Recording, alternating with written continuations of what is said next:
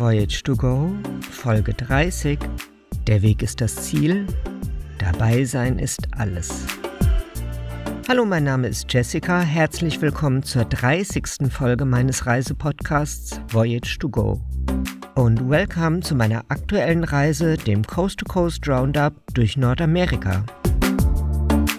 In der letzten Folge bin ich ein letztes Mal auf dem Pferderücken durch das texanische Grasland galoppiert und habe dabei vieles über Pferde, aber auch einiges über Menschen gelernt. Außerdem habe ich mich mit dem US-amerikanischen Waffenirrsinn auseinandergesetzt. Dann bin ich wieder in Fort Worth angekommen, womit mein Roadtrip durch Texas zu Ende war. Doch nun beginnt eine neue spannende Etappe meiner Reise von Küste zu Küste durch Nordamerika.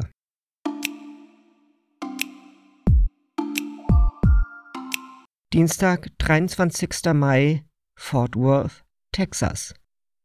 Ich bin froh, der gleißenden Sonne und der Mittagshitze auf dem Bahnsteig von Fort Worth zu entkommen. Ich besteige den Waggon des Amtrak Texas Eagle Fernzuges Richtung Chicago und sofort ist es drinnen angenehm kühl. Ich wuchte meinen Koffer in die Gepäckregale im Erdgeschoss des zweistöckigen Waggons und klettere dann mit meinem Handgepäck die Treppe hoch in den ersten Stock. Die Schaffnerin hat mir beim Einsteigen meine Platzkarte gegeben. Auf Papier, wie früher in der guten alten Zeit. Jeder hat einen Platz neben sich frei und so kann ich es mir gleich bequem machen. Um halb drei fährt der Zug los, durchquert die Nachbarstadt Dallas und zwei Stunden später auch wir auf dem Hinweg bei Texarkana die Staatsgrenze von Texas und Arkansas. Die Nacht über fährt der Texas Eagle unter regelmäßigen Hupen durch diesen und den nächsten Bundesstaat, Missouri, wo ich in St. Louis nun den Mississippi wieder zurück überquere. In Folge 22 auf den Schwingen des Texas Eagle bin ich diese Strecke schon einmal von Chicago kommend gefahren. Deswegen ist es nicht schlimm, dass es nun draußen dämmert und ich bald nichts mehr von der Landschaft sehen kann.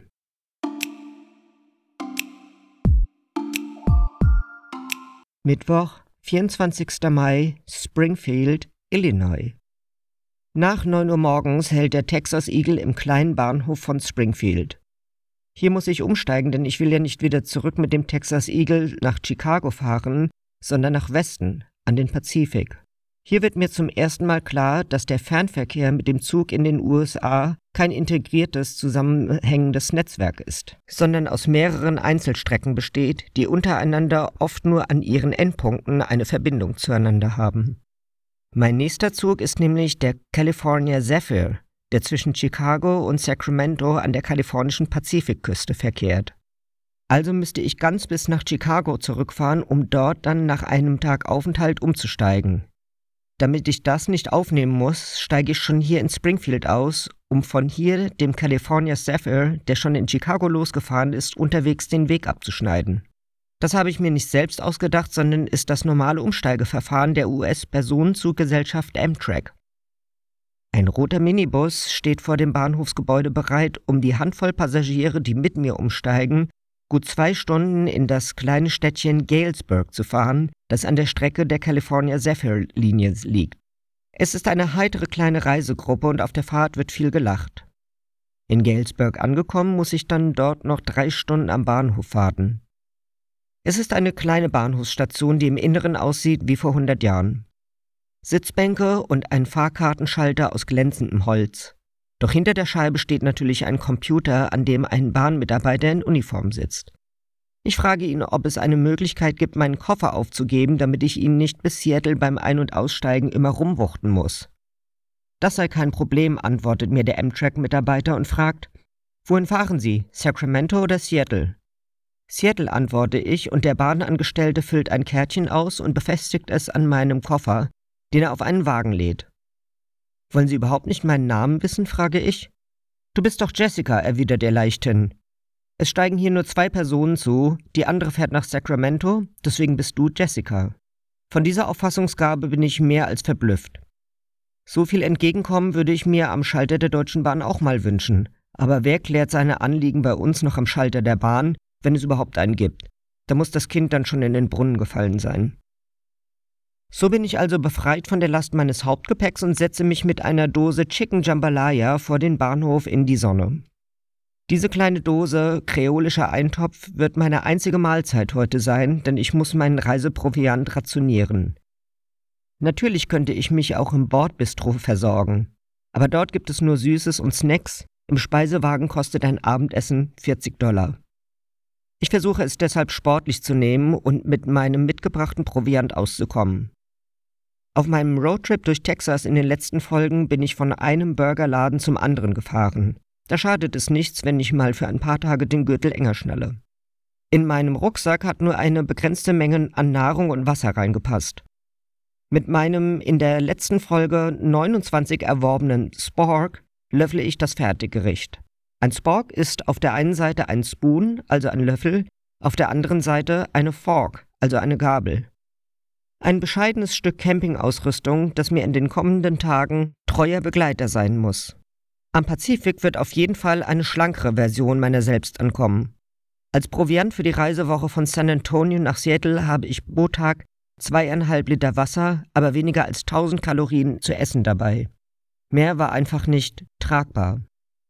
Ich schlendere noch etwas den Bahnsteig von Galesburg hinab, wo eine gewaltige Dampflokomotive steht aus den Zeiten, als diese Strecke die Lebensader zwischen Chicago an den großen Seen und der Pazifikküste war. Dann höre ich auch schon das Läuten der Bahnschranken, die sich für den einfahrenden California Zephyr schließen. Neben der Tür zum Waggon steht wie üblich die Schaffnerin, der ich meinen Namen sage, woraufhin sie mir meine papierne Sitzplatzkarte gibt. Nur jede zweite Reihe ist besetzt und es wird sicherlich eine entspannte Fahrt in den nächsten beiden Tagen. Ich richte mich häuslich auf meinem Sitzplatz ein und der Zug fährt auch schon an. Durch elf Bundesstaaten bin ich auf meiner Coast-to-Coast-Roundup-Reise durch Nordamerika bereits gekommen. Massachusetts, Rhode Island, Connecticut, New York, Pennsylvania, Ohio, Indiana, Illinois, Missouri, Arkansas und Texas. Weil ich ja einen Teil der Strecke Richtung Chicago wieder zurückgefahren bin, habe ich einige davon sogar schon zweimal durchquert. Nun betrete ich endlich Neuland und schon nach einer Stunde Fahrt überquere ich zum dritten Mal auf dieser Reise den Mississippi und damit die Staatsgrenze zu Iowa. Dann bricht die Dämmerung herein.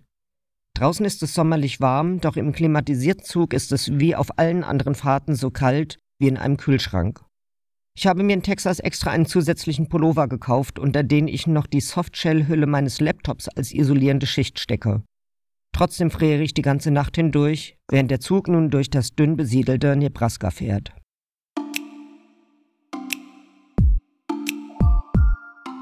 Donnerstag, 25. Mai, Denver, Colorado. Als ich langsam munter werde, scheint schon die Sonne durch die Vorhänge. Als ich sie zurückziehe, leuchtet golden der Sonnenaufgang über der Prärie der Great Plains. Ein Bild davon findet ihr auf der Website. Den Link dahin packe ich wie üblich in die Shownotes zu dieser Folge. Geweckt haben mich wohl die vielen Lautsprecherdurchsagen, die jetzt zu hören sind. Denn der Zug nähert sich Denver im US-Bundesstaat Colorado, wo viele Reisende aussteigen werden. Im Bahnhof beobachte ich das Treiben auf der Plattform von meinem Beobachtungsposten im Obergeschoss des Waggons aus. Die Skyline von Denver kann ich allerdings von hier aus nicht erkennen. Das ist ein bisschen der Nachteil beim Zugfahren gegenüber dem Auto. Man sieht immer nur eine Seite vollständig. Doch schon bald bekomme ich einen großzügigen Überblick über die Stadt und die Ebene drumherum. Denn als der Zug Denver verlassen hat, fährt er schon bald spürbar bergauf. Denn nun geht es hoch in die Rocky Mountains. Bald verläuft die Strecke in Serpentinen, die den Vorteil haben, dass man so immer abwechselnd beide Seiten aus dem Fenster zu Gesicht bekommt. Einmal die zerklüfteten, mit Nadelbäumen gesäumten Hänge des Coal Creek Peak. Nach der nächsten Kehre überblickt man dann die Silhouette von Denver und die weite Ebene des östlichen Colorado in der Morgensonne. Ein grandioser Anblick. Doch bald hat der Zug die erste Gipfelreihe hinter sich gelassen und fährt in den Eldorado Canyon ein. Die Rocky Mountains, die Rocky Mountains werden umgangssprachlich Rockies genannt und sind ein ausgedehntes Gebirge im westlichen Nordamerika. Die Gebirgskette erstreckt sich bis zu 5100 Kilometer von New Mexico durch bis nach Kanada. Ihr Name bedeutet übersetzt felsiges Gebirge. Durchschnittlich sind die Rocky Mountains 2000 bis 3000 Meter hoch. Die höchsten Berge der Rocky Mountains finden sich im Bereich des US-Bundesstaates Colorado und seiner direkten Nachbarstaaten wo es viele Gipfel über 4000 Meter gibt. Entlang der Rocky Mountains verläuft die nordamerikanische Wasserscheide.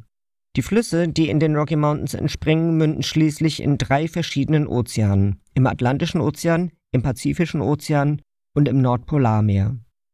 Der zweieinhalbtausend Meter hohe Triple Divide Peak im Glacier Nationalpark in Montana, nahe der kanadischen Grenze, ist der Wasserscheidepunkt, von dem Niederschläge in alle drei Meere abfließen. In den Rocky Mountains entspringen einige bedeutende Flüsse. Der Colorado River, der in Mexiko in die kalifornische Bucht des Pazifik mündet, der Rio Grande, der ebenfalls in den Rockies von Colorado entspringt, nimmt dagegen einen ganz anderen Weg. Er bildet über lange Strecken die Grenze der USA zu Mexiko und mündet schließlich in Texas in den Golf von Mexiko und damit in den Atlantik. Auch der Yukon entspringt in den Rocky Mountains allerdings auf der kanadischen Seite und bahnt sich von dort seinen Weg nach Norden, wo er in Alaska in die Beringsee an der Grenze zum arktischen Ozean fließt. Gegen Ende der letzten großen Eiszeit öffnete sich zwischen den Gletschern der Rocky Mountains ein eisfreier Korridor. In der Paläontologie wird diskutiert, ob und wann dieser Korridor für jagbares Wild und ihm folgende Menschen passierbar war. Er gilt als ein möglicher Wanderungsweg der Menschen in das Innere des Kontinents bei der Besiedlung Amerikas.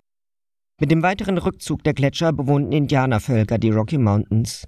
Zur Zeit der Eroberung Nordamerikas durch europäische Kolonisten lebten in der Gebirgsregion unter anderem die Apachen, Blackfoot, Cheyenne, Lakota und Shoshone. Viele dieser Völker zogen im Herbst und Winter in die Ebenen, um von Bisons und anderem Großwild zu leben, und im Frühling und Sommer in die Berge, wo sie Fische fingen, Wild jagten und Beeren und Wurzeln sammelten. Ab 1720 drangen die ersten weißen Fallensteller, Jäger und Mineraliensucher in die Rocky Mountains ein. Bald war das Gebirge als reiches Pelzgebiet bekannt. Im Jahre 1793 überquerte Alexander Mackenzie von der Hudson Bay Company als erster Weißer die Rocky Mountains. Die Lewis and Clark Expedition von 1804 bis 1806 war die erste wissenschaftliche Forschungsreise über das Gebirge. Im Frühjahr 1824 entdeckte Jebediah Smith mit dem South Pass im heutigen Wyoming einen mit Lastenkarawanen und Planwagen passierbaren Übergang in den mittleren Rocky Mountains. Der Pass wurde zum zentralen Punkt aller Handels- und Siedlerströme bei der Besiedlung des amerikanischen Westens zwischen 1830 und 1869. Im Jahr 1858 wurde in Colorado Gold gefunden. In der Folge erschlossen die Weißen das Gebiet, bauten eine transkontinentale Eisenbahn und eröffneten mit dem Yellowstone den ersten Nationalpark der Welt. Immer mehr weiße Siedler ließen sich in den Tälern und Minenstädtchen nieder, und verdrängten die indianischen Völker in Reservate. Vor dem Hintergrund dieser Geschichte überrascht es mich kein bisschen, dass die Landschaft, die sich nun zu beiden Seiten der Bahnstrecke erhebt, aussieht wie die Kulisse der Karl-May-Festspiele in Bad Segeberg. Der Fraser River und später der Colorado River toben durch den Canyon, über dem leuchtend rote Felswände thronen. Nun verstehe ich, weshalb ein Waggon des California Zephyr Zug auch einen Panoramawagen dabei hat, der mit seinen vielen verglasten Flächen fast einen Rundumblick auf die atemberaubende Szenerie zulässt.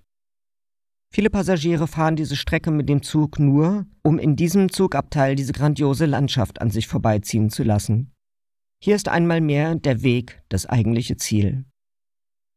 Als wir eine Weile entlang des wildschäumenden Colorado Rivers fahren, meldet sich der Schaffner über den Lautsprecher mit der Durchsage Ladies and Gentlemen, es kann sein, dass Sie jetzt gleich etwas Ungewöhnliches sehen werden. Nehmen Sie es nicht persönlich, das ist nur eine lustige Tradition.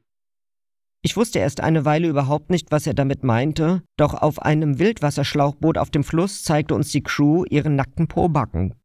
Die Rafter auf dem Fluss verstehen es nämlich als ihre Tradition, dem vorbeifahrenden Zug der California Zephyr-Linie zum Gruß ihr nacktes Hinterteil zu zeigen. Ich war leider nicht schnell genug, ihren Gruß zu erwidern. Auf eine andere Art erheiternd sind die drei mexikanischen Golden Girls, die seit Denver in meiner Reihe im Amtrak-Zug nach Sacramento sitzen. Sehr liebenswürdige Damen, die tagsüber stricken, abends mitgebrachte Nachos, Käsewürfel und Weißwein miteinander teilen und nachts dann in einem Berg von Decken unter den Sitzen auf dem Fußboden schlafen. Schließlich rücken die rostroten Wände der Canyons immer weiter auseinander und machen einer geräumigen Steppenlandschaft Platz. Ich habe die Rocky Mountains überquert.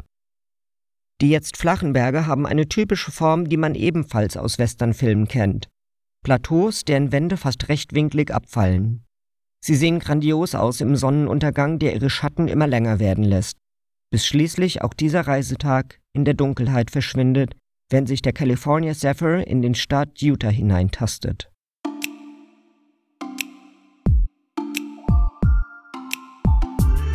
Damit geht nun auch dieser Reisetag zu Ende. Es war gerade vorgestern, als ich in Fort Worth in den Texas Eagle Zug gestiegen bin, doch es kommt mir vor, als wäre das zwei Wochen her.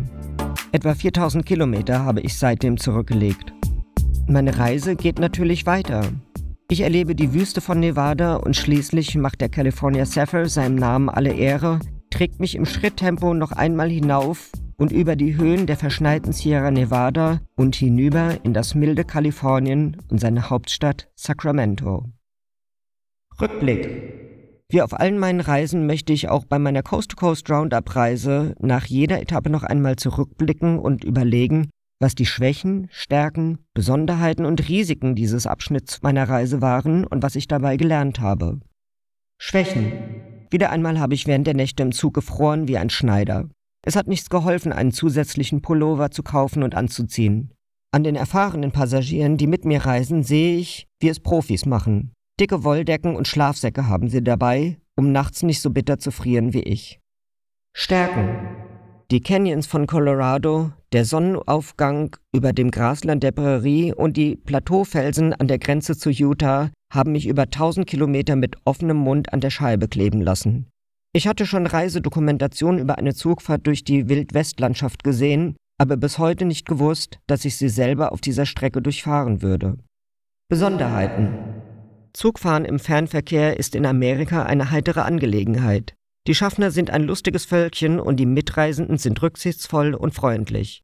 In Deutschland ist es im ICE oft ein verbissenes Hauen und Stechen und es liegt viel Aggressivität in der Luft. Auf den langen Strecken des Texas Eagle und nun mit dem California Sapphire habe ich eine ganz gegenteilige Erfahrung gemacht. Risiken. Ich habe nur begrenzten Reiseproviant dabei und nehme es als Herausforderung, bis Kalifornien damit auszukommen. Allerdings nehme ich so weniger als 1000 Kalorien pro Tag zu mir. Außerdem friere ich nachts immer und bewege mich mehrere Tage am Stück kaum. Das geht an die Substanz und ich hoffe, dass das nicht zulasten des Immunsystems geht und ich mir was einfange. Was habe ich gelernt? Reisen braucht Zeit. In dieser Folge habe ich 4000 Kilometer auf dem Landweg zurückgelegt und die zurückgelegte Strecke stand dabei in genau richtigem Verhältnis zur vergangenen Zeit. Mir ist es wichtig, die Veränderung der Landschaft zu bemerken und nicht, wie es auf Flugreisen meist ist, an einen anderen Ort katapultiert zu werden. So reist nicht nur der Körper, sondern auch die Seele kann Schritt halten. Diesen Podcast findet ihr übrigens auch auf Spotify, Apple Podcasts, Google Podcasts und auf YouTube. Noch mehr Infos zur Reise, wie zum Beispiel den Streckenverlauf und viele Bilder, findet ihr auf der Website, die ich euch in den Show Notes verlinke. Das war also die 30. Folge meines Reisepodcasts Voyage to Go und schon die 11. Folge meiner Coast-to-Coast Roundup-Reise durch Nordamerika, auf der ihr in den kommenden Wochen mit mir zusammen unterwegs seid. Ich hoffe, wir reisen noch ein Stück zusammen, denn der Weg ist das Ziel, dabei sein ist alles.